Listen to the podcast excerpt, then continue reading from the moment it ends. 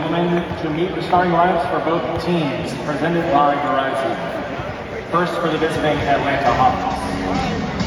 A610 forward from Italy, number 8, Danilo Gallinari. A68 forward from Duke, number 22, Cam Reddish.